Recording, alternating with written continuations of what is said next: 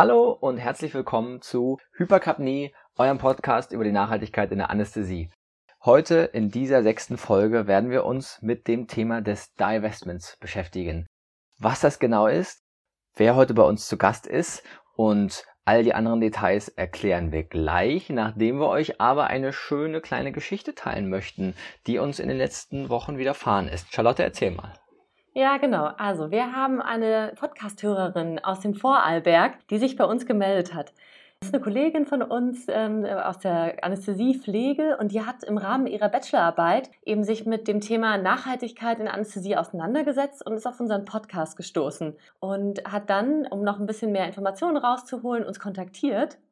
Und letztendlich hat sie eine nicht nur eine schöne Bachelorarbeit geschrieben, sondern auch Awareness in ihrer Abteilung dafür geschaffen, für das Thema Nachhaltigkeit in der Anästhesie, Klimawandel, aber auch insbesondere Desfluran durch die Fortbildung, die sie gehalten hat. Ich glaube, es waren sowohl die pflegerischen Kollegen da als auch die ärztlichen Kollegen, haben jetzt eigentlich dort, wurde damit jetzt angefangen, auf Desfluran zu verzichten oder es eben weitestgehend zu reduzieren. Und davon wollten wir euch erzählen, weil es einfach ein super cooles, geiles Beispiel dafür ist, dass jemand sich da mit dem Thema auseinandersetzt und dann einfach in seiner Klinik echt es schafft, was umzusetzen. Uns hat das mega gefreut und wir waren total froh, dass wir sie unterstützen konnten und wollten euch motivieren, auch einfach mal das zu probieren, bei euch was umzusetzen. Ja, das hat uns wirklich sehr gefreut. Vielen Dank für das, für das uns teilhaben lassen an diesem ganzen, äh, liebe anonyme Kollegin aus dem Vorarlberg. In der heutigen Folge geht es, wie gesagt, um das Divestment und somit um die ganz, ganz dicke Knete. Denn dicke Knete ist immer mit Macht verbunden und Macht auch immer mit dem Klima und Charlotte, es werden von uns in der Ärzteversorgung 100 Milliarden Euro investiert. Was würdest du mit 100 Milliarden Euro anstellen? Was würde ich mit 100 Milliarden? Also ich glaube, ich wüsste es. Ich würde versuchen, so viel Regenwald zu kaufen wie möglich. Das wäre so meine große Vorstellung. Aber ich weiß nicht genau, ob die ärztliche Leitung oder auch die generelle Leitung der ärztlichen Versorgungswerke das genauso sieht. Vermutlich würde die Leitung der ärztlichen Versorgungswerke das gleiche denken. Sie müssen doch letztlich aber versuchen, das Geld so einzusetzen, dass am Ende wieder mehr Geld rauskommt und unsere Renten dadurch finanziert werden als Ärzteschaft. Und es ist aber leider, leider, in Anführungsstrichen, neuerdings nicht mehr ganz en vogue, Geld ins Fracking zu packen, Geld in das Abholzen des tropischen Regenwalds zu packen, und in sonstige fossile Brennstoff-assoziierte Industrien. Deswegen brauchen wir einen Alternativplan. Und wie dieser Plan namens Divestment genau aussieht, warum wir das machen und ob das eigentlich Schäden für die Rendite macht, das wollen wir heute besprechen und sind ganz froh dazu, einen Gast dabei zu haben. Und das ist Christian Schulz. Er ist Geschäftsführer der Deutschen Allianz Klimawandel und Gesundheit, kurz KLUG. Selbst Anästhesist, war Oberarzt an der TU München und wollen dich ganz herzlich willkommen äh, heißen, lieber Christian. Vielen Dank ja. euch beiden. Hi Christian. Vielen Dank für die Einladung. Dein Vorschlag, Christian, war, dass wir uns erstmal selbst mit an das Thema annähern sollen, indem wir uns selbst Fragen stellen, die wir beantworten wollen würden, um das Interview zu planen. Und deswegen haben Charlotte und ich uns gedacht, wir stellen uns gegenseitig Fragen, löchern uns geradezu und ähm, haben dich für den ersten Teil dazu, um ein paar Korrekturen hinzuzuschieben und äh, allzu grobe Schnitzer zu vermeiden. Und danach wollen wir dich zu etwas komplexeren Aspekten befragen. Liebe Charlotte, ich hätte da mal eine Frage an dich. Und ja, zwar möchte ich gerne wissen, was ist eigentlich Divestment? Okay, das ist eine gute Frage. Okay, Investment kennen wahrscheinlich fast alle. Divestment bedeutet, dass man eben das Kapital aus bestimmten Sektoren, insbesondere zum Beispiel fossile Sektoren, eben abzieht und eben, dass man auch Neuanlagen, also Reinvestierung, eben in Kapitalanlagen macht, die so die sogenannten ESG-Kriterien erfüllen. Also ökologisch, sozial und ethisch. Christian, bist du zufrieden mit uns? Total. Also ich glaube, das Wichtige ist einfach mit zu bedenken, dass es einfach nicht nie getan ist mit Geld rausziehen. Man muss immer sich überlegen, was mache ich danach damit. Deswegen ist das, das mindestens genauso wichtig ist die Entscheidung danach, wo stecke ich das Geld als nächstes hin. Okay. So sieht's aus. Und sag mal, wieso sollten wir uns gerade als Mediziner irgendwie mit Divestment auseinandersetzen und das betreiben, Ferdi? Naja, also wir als Gesundheitswesen im weitesten Sinne haben ja als in, inhärente äh, Verantwortung, dass wir der Gesundheitserhaltung und Förderung dienen. Alles, was aber die Klimakrise nach vorne bringt, sind ja Dinge, die uns letztlich, insbesondere mit Blick auf die Gesundheit, schaden können. Ja, man hat einfach eine erhöhte Inzidenz von kardiovaskulären Ereignissen. Es kommt mehr, kommen mehr akute Nierenversagen zusammen. Infektionserkrankungen kommen auf einmal in ganz anderen Orten vor. Und wenn wir also Geld in, in, in Unternehmen oder in äh, Industrien investieren, die den Klimawandel voranbringen, schaden wir letztlich der Gesundheit der Zukunft. Somit ist es widersinnig. Ein schönes Beispiel ist es, als würden wir die Zigaretten im Wartezimmer auslegen. Wir können also per Divestment Klimaschutz und Gesundheitsschutz äh, zusammenbringen. Christian, noch andere Ideen, warum wir das betreiben sollten? Nö, ich glaube, das ist das Wesentliche. Also die, ja, wir kommen ja aus, aus 50 Jahren Wachstum oder seit 80 Jahren jetzt aus einer wachsenden oder mit Wachstum an, an Wachstum gewöhnten Gesellschaft. Und jetzt ist die Frage, wie geht es weiter? Ähm, ich glaube, das steht ja auch so ein bisschen in Frage, ob das mit Wachstum gehen wird. Ähm, so, und deswegen ist es genau so, wie ihr sagt, wir müssen die Sachen äh, an der Stelle neu denken. Und insofern macht es keinen Sinn, wenn wir als Ärzte dafür uns verantwortlich fühlen, dass Menschen gesund bleiben. Und, und dafür sind wir halt nun mal verantwortlich in dem Job.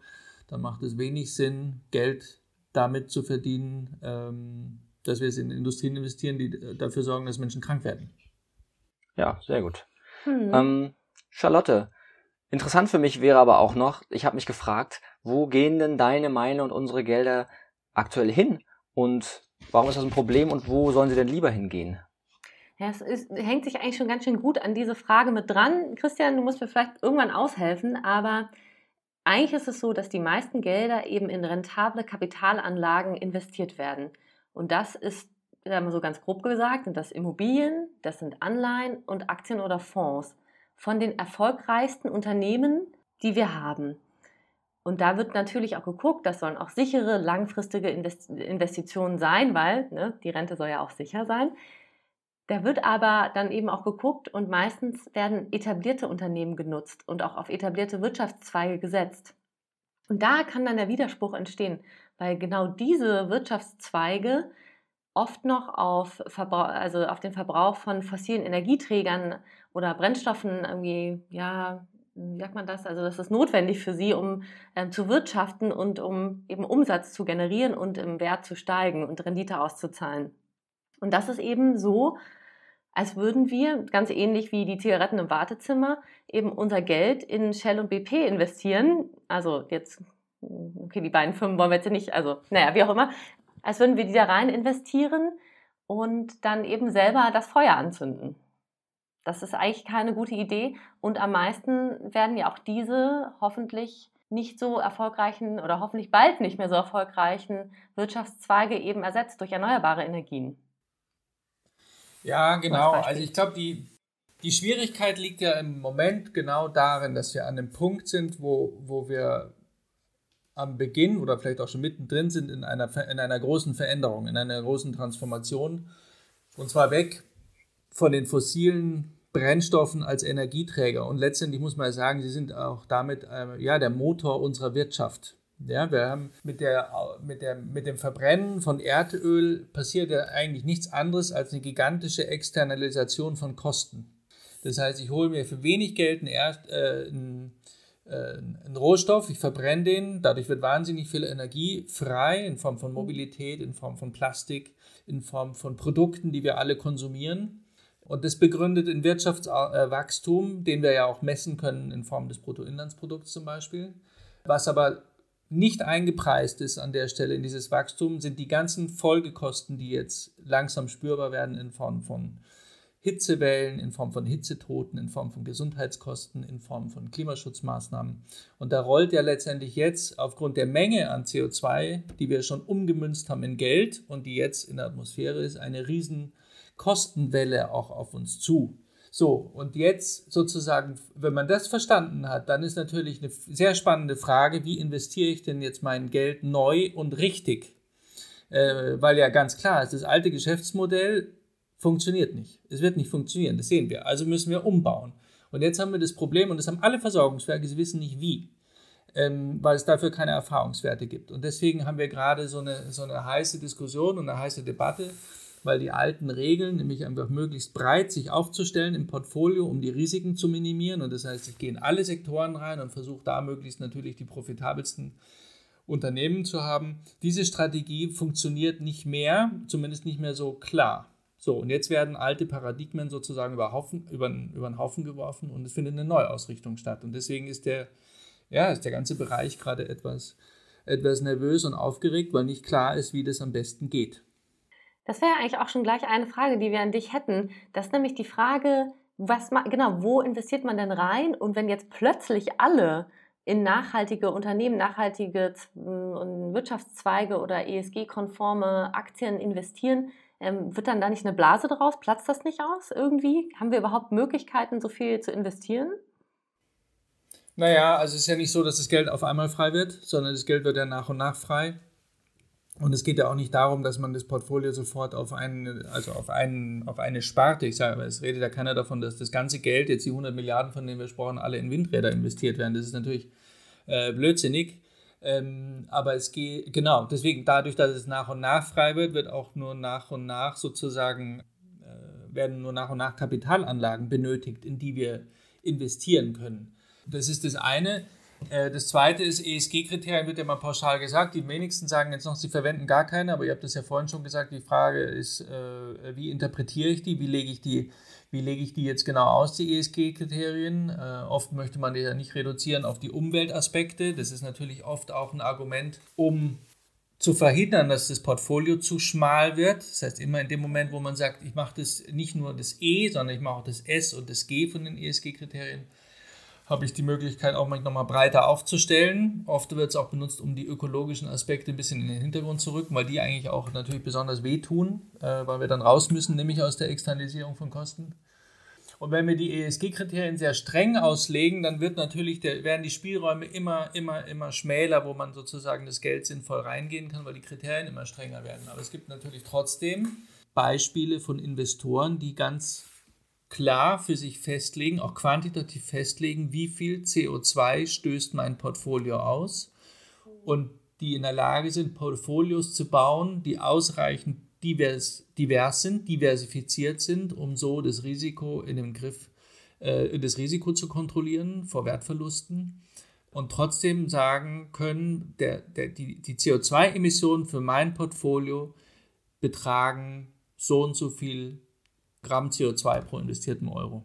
Ja. Diese Möglichkeit gibt es, die, Instrument, die Instrumente entstehen jetzt gerade äh, und natürlich ist es äh, auch, äh, ja, sind wir Ärzte gefordert, den Einsatz dieser Instrumente einfach zu verlangen. Das stimmt, mhm. das ist auch sicherlich gut. Ich meine, was man sich natürlich fragen kann, ähm, Portfolio, wenn es schmal wird dann, oder dann mehr Risiken birgt, da kann man sich natürlich auch fragen, okay, Habit, also wenn wir jetzt Divestment äh, durchführen oder machen in, unserer, in unser ärztlichen Versorgungswerk, werden wir später Nachteile haben? Vielleicht kann Ferdi das auch erst noch mal kurz so ein bisschen anreißen. Also haben wir Nachteile für unsere Rente später, wenn wir Divestment betreiben?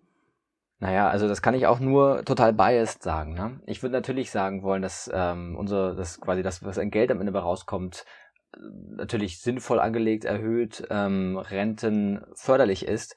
Ist natürlich bestimmt von ganz vielen Faktoren abhängig, vor allem auch, wie sehr dann solche Industrien, die SG-konform oder auch nur dann eh ökologisch konform äh, sind, gefördert und ähm, auch in Zukunft so erfolgreich bleiben können, wie es vielleicht jetzt gerade den Anschein macht. Aber am Ende kann ich ja nicht, habe ich keine, keine Idee, Christian, wie, wie nachteils oder schwierig das für, für Portfolios sein kann. Kannst du dazu was sagen? Gibt es eine Antizipation zu? Ja, das ist ja genau der Punkt, äh, da waren wir jetzt vorhin schon mal ganz kurz, also das ist genau der Punkt, der es gerade so enorm schwierig macht. Wie lege ich das jetzt an? ähm, äh, so, dass ich eine Rendite erwarten kann, äh, weil das ist ja das, was alle verlangen von mir, eine Rendite und Wachstum, also von mir jetzt als, als wenn ich ins Versorgungswerk wäre. Und jetzt haben wir einfach eine Extremsituation gehabt mit Corona, die wir alle als Extremsituation empfunden haben. Wir sind mittendrin in einem Kipppunkt, in einem gesellschaftlichen Kipppunkt. Das Klima fängt an zu kippen, äh, beziehungsweise wir haben im Sommer jetzt den IPCC-Bericht äh, bekommen, den neuen, wo der klar sich dafür aussprechen wird, äh, dass die Kipppunkte nicht erst bei zwei oder drei Grad greifen, sondern dass sie jetzt greifen. Ähm, und dadurch wird natürlich mutmaßlich noch viel mehr Druck entstehen, auch politischer Druck in Bezug auf die, auf die Neuausrichtung der Wirtschaft. Und das ist ja das, was wir jetzt auch schon sozusagen sich im Wahlkampf jetzt vor der Bundestagswahl herauskristallisiert ist, trotz Corona diese Zuspitzung auf dieses Thema.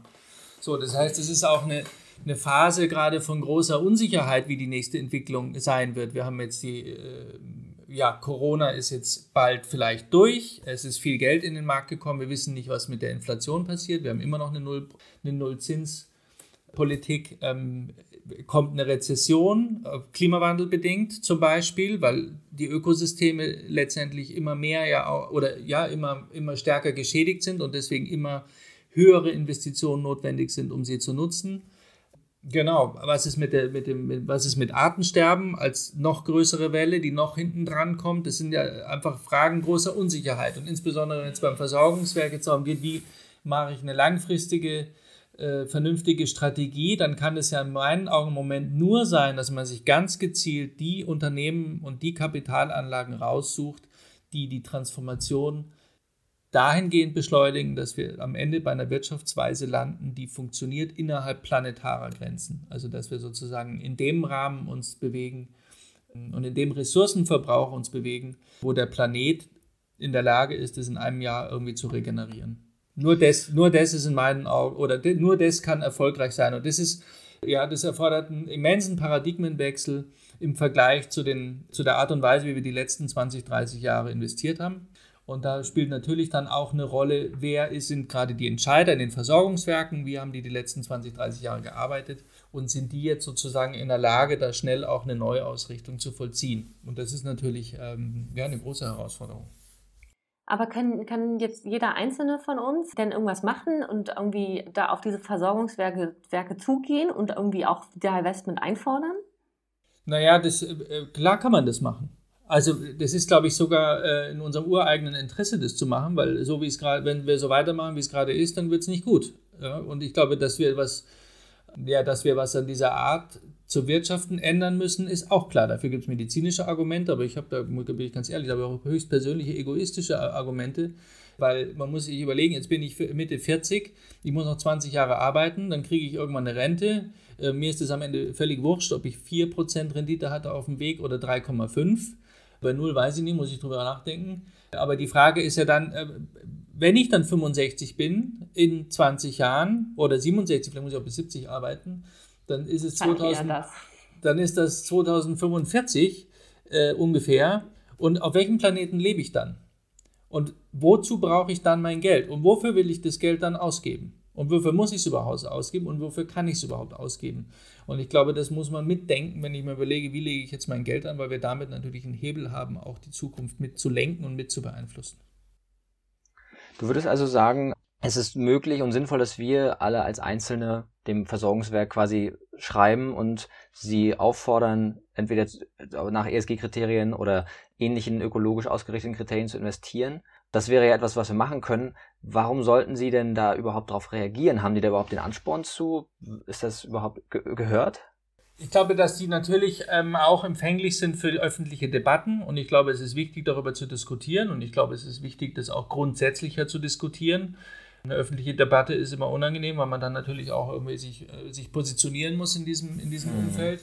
Ich glaube, äh, also ich meine, das ist ja an der Stelle ganz klar geregelt. Es gibt einfach, das sind berufsständische Versorgungswerke, das heißt, sie sind durch Ärzte kontrolliert und klar sind diese Entscheidungsgremien auch untergebracht in Organigrammen und in Strukturen und da gibt es natürlich Gesetze, Regeln, Satzungen, die die, die, die die Abläufe natürlich festlegen.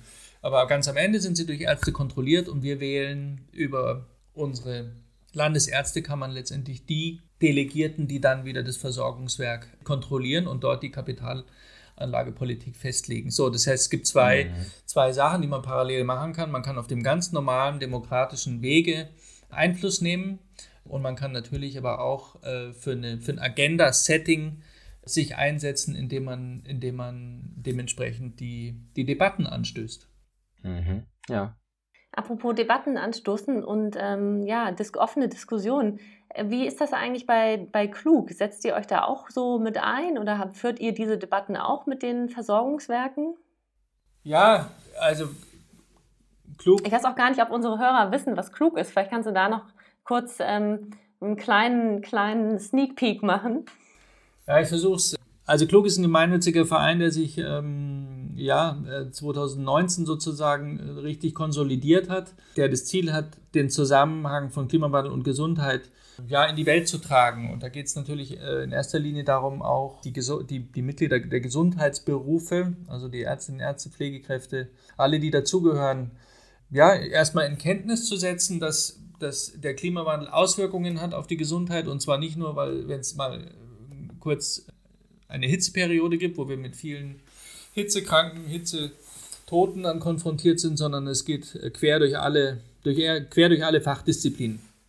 So, und die Aufgabe von Klug ist, ähm, oder ja, die selbstgesteckte Aufgabe ist einfach dafür zu sorgen, dass das mehr ins Bewusstsein dringt. Das ist das Erste. Und das Zweite ist natürlich dann auch die Akteure im Gesundheitsbewusstsein, im, im Gesundheitssystem dafür zu gewinnen, oder ja, dass die verstehen, dass das Klimaschutz ganz am Ende natürlich ein Gesundheitsthema ist und dass es deswegen wichtig mhm. ist, auch aus einem medizinischen Kontext und Bewusstsein und Selbstverständnis heraus da eine klare Position dazu zu beziehen. Und deswegen geht es für Klug immer auch darum, an den entscheidenden Stellen für eine Bewusstseinsschärfung an der Stelle zu sorgen und dann letztendlich das einmal medizinisch durchzudeklinieren, wenn der Klimawandel an der Stelle die und die Bedrohung darstellt für die Gesundheit, was hat es eigentlich für, eine, für, für Konsequenzen, was müssen wir eigentlich ändern und mit wem müssen wir sprechen, dass solche Änderungen auf den Weg kommen. Das ist verkürzt, sehr verkürzt das, was Klug macht. Darüber hinaus, glaube ich, ist Klug ja wahrscheinlich ganz hervorragend vernetzt in die, in die wissenschaftlichen Institutionen, weil wir natürlich mit den ganzen relevanten Akteuren in dem Feld einfach sprechen und gut vernetzt sind und da im engen Austausch sind. Ähm, Potsdam Institut für Klimafolgenforschung, diese ganze Planetary Health Bewegung oder alle, die halt in diesem Umfeld äh, spielen. Und in Bezug auf das Divestment gibt es in, innerhalb von Klug eine Gruppe, die sich da formiert hat und die seit mehreren Jahren, muss man sagen, dazu arbeitet.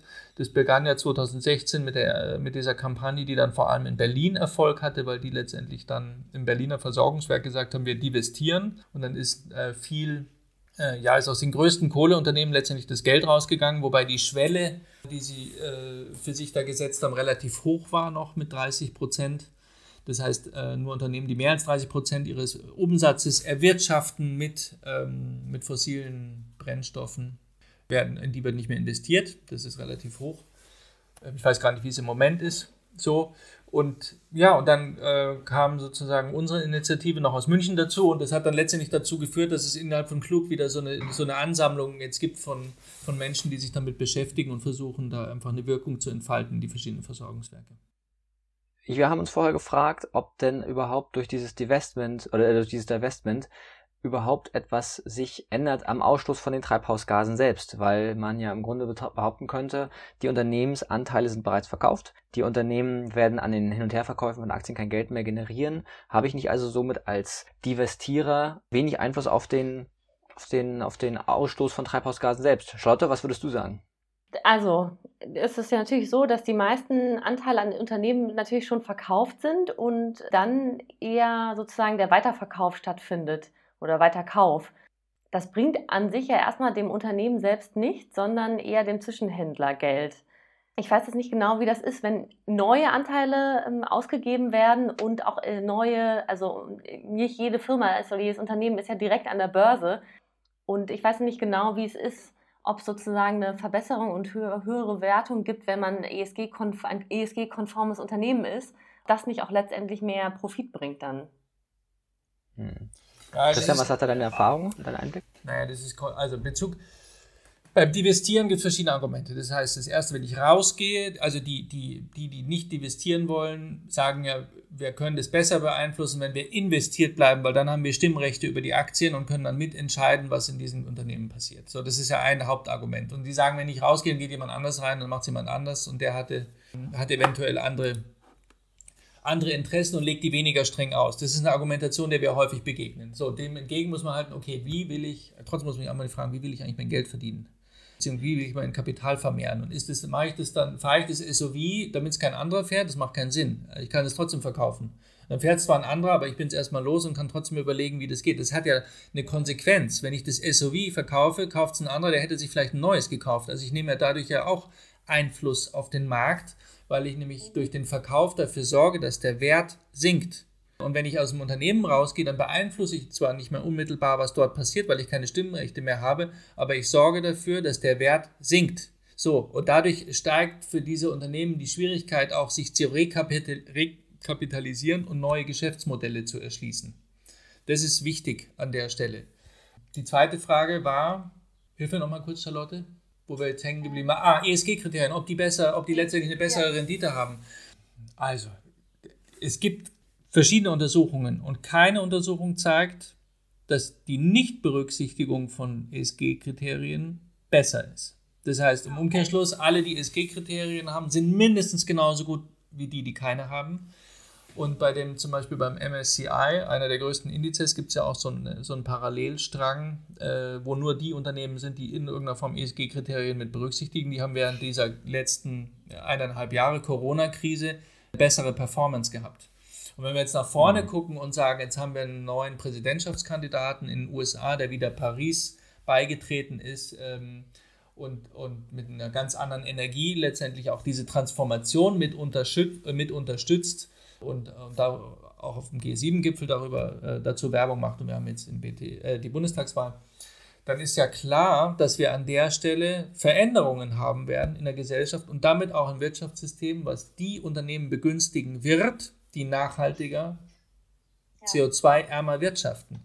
Deswegen ja. wird diese Schere natürlich immer weiter aufgehen. Und die Frage ist, wann springe ich?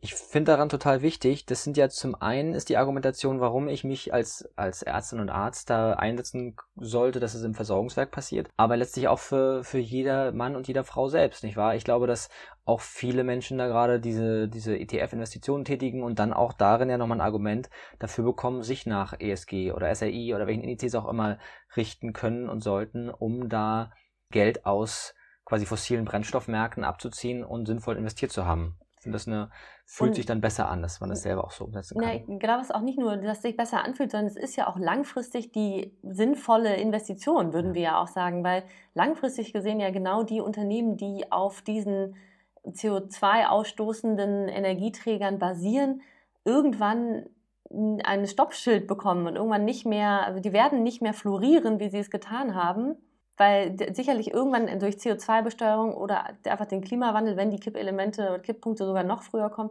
einfach den Bach runtergehen werden.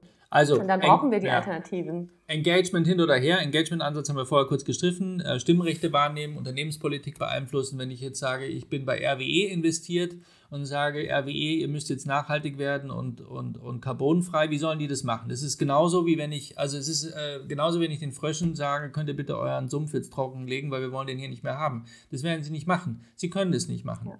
Und verschiedene, äh, ja, für verschiedene Erdölkonzerne, die seit Jahrzehnten in dem Geschäft sind, ist klar belegt, dass sie seit Jahrzehnten viel Geld in die Hand nehmen, um zu verhindern, dass in der Öffentlichkeit klar wird, dass die Verbrennung fossiler Energieträger mit Klimawandel einhergehen wird und mit einer erheblichen Gesundheitslast. Die haben ja viel Geld in die Hand genommen, um da sozusagen auch den öffentlichen Diskurs äh, zu beeinflussen. Das hat die Tabakindustrie mhm. geschafft, das hat die ja, Erdölindustrie genau. geschafft. Das sind ja Muster, die sich wiederholen an der Stelle. Und da ist für mich, ja, wenn man sich das noch, noch mit ins Bild ruft, ist es völlig klar, dass es überhaupt keine, keine Option ist, dort Geld zu investieren. Keine Option.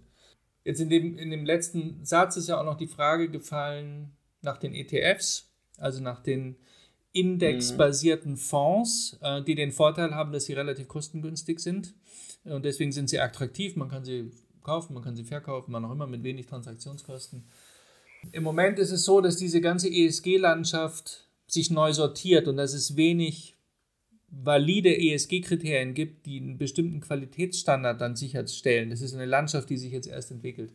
Äh, und es gilt insbesondere auch für die ETFs. Das heißt, bei den ETFs hat man, hat man immer die ETFs sind immer sozusagen unsauberer als, als aktiv gemanagte Fonds, wo eine Ernsthaftigkeit dahinter äh, zu erkennen ist. Deswegen habe ich es jetzt privat tatsächlich so gemacht letzte Woche, dass ich den einzigen ETF, wo, wo sozusagen noch eine kleine Summe investiert war, auch verkauft habe und ausschließlich in, in aktiv gemanagte Fonds äh, mit Aktien, aber auch Rentenanteilen sozusagen ähm, investiert habe, wo ich ein großes Vertrauen habe zu dem Anbieter der Fonds, ähm, dass die das äh, ja, nach, nach ESG-Kriterien, nach strengen ESG-Kriterien ausrichten.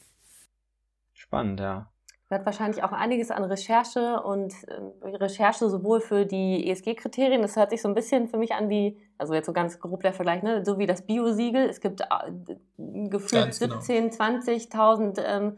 Biosiegel, aber man weiß gar nicht, welche Kriterien dahinter stehen, um dieses Siegel zu erreichen. So wird es auch wahrscheinlich für die ESG-Kriterien noch keine harten Kriterien geben, was genau definiert ist. Genau also so ist es. Genau so ist es. Und das Einzige, was jetzt sozusagen beginnt, ist eben, was man relativ, äh, ja, was einfach, wo es einfach Methoden gibt, ist den CO2, äh, den CO2-Ausstoß zu quantifizieren fürs eigene Portfolio. Das kann man quantitativ machen und in dem Moment, wo mehrere Anbieter dieselben Instrumente benutzen, hat man natürlich auch eine Vergleichbarkeit. Und glaubst du denn, Christian, dass das alles noch dass es alles noch hilft? Ist die Klimakrise überhaupt noch abwendbar für uns? Hilft das Umdenken jetzt noch oder sind die Kipppunkte nicht schon so sehr da, dass man auch einfach die Viere von, also eine etwas was herausfordernde Frage, aber warum sollten wir nicht nee, die Frage ist, Die Frage ist, finde ich, nicht herausfordernd. Also die, die, die Wahrscheinlichkeit ist groß, dass die Kipppunkte, dass wir jetzt die Kipppunkte erreichen in den nächsten Jahren. Im Moment haben wir noch ein, ein CO2-Budget, so sind die Berechnungen, übrig für sieben Jahre, vielleicht zehn Jahre, um zu verhindern, dass das alles sehr schnell äh, dann sich vollzieht und diese Veränderungen sehr schnell passieren. Genau, und deswegen alle, alle Maßnahmen letztendlich, die jetzt die, der, die Transformation befördern und die Menge an CO2 reduzieren und auch die Geschwindigkeit reduzieren, wie, wie äh, das CO2 und damit ja auch die Erwärmung äh, stattfindet, helfen, den Zeitraum zu verlängern, den wir haben, um uns an die neuen Bedingungen anzupassen. Und das ist ganz wesentlich. Die Frage ist ja, wenn angenommen der Meeresspiegel steigt tatsächlich um 30 Meter, wenn der ostantarktische Eisschild abschmilzt oder der Grönland-Eisschild abschmilzt, dann ist die Frage, äh, wie viel Zeit habe ich, mich daran anzupassen? Habe ich 200 Jahre oder habe ich 1000 Jahre? Und das ist ein Riesenunterschied. Und das ist das Spielfeld, das ist das Spiel, was wir gerade, in dem wir uns gerade bewegen. Ähm, und wenn wir 1,5 Grad, äh, wir haben in Deutschland, äh, sind wir schon weit über 1,5 Grad, aber wenn wir sozusagen global bei 1,5 Grad landen, dann geht es uns in Deutschland besser und sowas wie in Kanada passiert seltener, als wenn wir bis 2 oder 3 Grad haben. Und wenn wir 2 oder 3 Grad haben, haben wir solche Situationen wie Kanada äh, möglicherweise jedes Jahr ähm, und auch über längere Zeiträume. Und dann haben wir natürlich eine ganz andere Situation in Bezug auf die Ernährungssicherheit. So, das heißt, da sind noch viele Sachen nicht endgültig geklärt. Ja, der Ball ist heiß, aber wir müssen halt einfach äh, dranbleiben. Und dann kann man sozusagen die Zeiträume so verlängern, dass wir uns leichter tun, in den, uns daran anzupassen. Ja, und ich glaube, das ist auch eigentlich so die Kernbotschaft. Ne? Man, also abwenden, dass alles so bleibt, wie es mal war, das schaffen wir nicht. Und das, wir brauchen einfach die Zeit, um uns anpassen zu können. Genau. Und das sind hoffentlich eher 1000 Jahre als nur 200. Zusammenfassend haben wir gerade das besprochen, was ist Divestment. Wir haben uns gemeinsam überlegt, warum sollten wir insbesondere als Ärzteschaft das tun? Was können wir damit erreichen? Und was ist denn eigentlich der große Zusammenhang mit dem Klima? Christian, hast du noch Aspekte, die du noch betonen möchtest, vielleicht zum Abschluss, die wir noch nicht angesprochen haben? Gibt es Sachen, die noch ganz wichtig sind? Naja, ich glaube, wir haben jetzt schon ganz wichtige Sachen nämlich angesprochen, nämlich ob es 200 oder 1000 Jahre dauert ähm, mhm. und was wir mit unserem Geld machen und wie grundsätzlich letztendlich ist die, die Herausforderung da, vor denen wir, vor denen wir stehen. Ja, also ich glaube, es gibt, immer, um da wieder ganz am Anfang vielleicht zurückzukehren, es geht immer, glaube ich, nur, wir kommen dann vorwärts, wenn wir sozusagen uns da auch rückbesinnen auf die Rolle und auf das Berufsbild. Ich glaube, wir haben in Deutschland, ja, wahrscheinlich auch gerade wegen und seit dem Zweiten Weltkrieg einfach einen, einen starken Hang zu dieser individualisierten Medizin. Da sind wir wahrscheinlich unglaublich, unglaublich gut. Und was wir, was jetzt, jetzt sind wir an einem Punkt, und das sehen wir auch, werden wir bei der nächsten Hitzewelle sehen, wo das Gesundheitssystem davon profitieren würde und die Menschen davon profitieren würden, wenn wir eher wieder die Gesundheit aller in den Blick rücken und überlegen, was haben wir für Maßnahmen, um insgesamt, also in diesem Public Health Ansatz, eine Verbesserung zu erzielen. Und wenn wir diese Blickweise stärken, dazu gehört auch die Vermeidung von Überversorgung. Wenn wir diese Blickweise wieder verstärken und der wieder mehr Raum geben, trotz der negativen Erfahrungen, die gemacht worden sind mit, äh, mit dem Missbrauch auch im Zweiten Weltkrieg, haben wir, glaube ich, eine besondere Situation in Deutschland. Wenn wir das schaffen, dann kriegen wir auch wieder, kriegen wir da auch nochmal einen anderen Blick auf das Divestment. Sehr gut. Ja, das ist ein schweres Thema. Ich finde, ich muss schwer schlucken. Vieles, worüber man nachdenken kann. Und ähm, Charlotte, wenn du nichts mehr hast, würde ich Christian ganz herzlich dafür danken für das Miteinander besprechen von so vielen wichtigen Themen, uns so viel Zusatzinput und Input zu Divestment gegeben zu haben. Und wir hoffen von ganzem Herzen, dass auch ihr was mitnehmen konntet und vielleicht auch uns ins CC setzt, wenn ihr an die Versorgungswerke eine E-Mail schreibt und denen sagt, dass die gefälligst bitte sich damit auseinandersetzen sollen mit dem Thema. Wir haben jedenfalls sehr viel gelernt. Und Christian, vielen Dank. Freuen uns auf die nächste Episode Hypercapnie. Hoffen, dass ihr auch wieder uns fröhlich zuhört. Dankeschön, einen schönen Tag euch allen. Vielen Dank. Ciao, ciao Leute.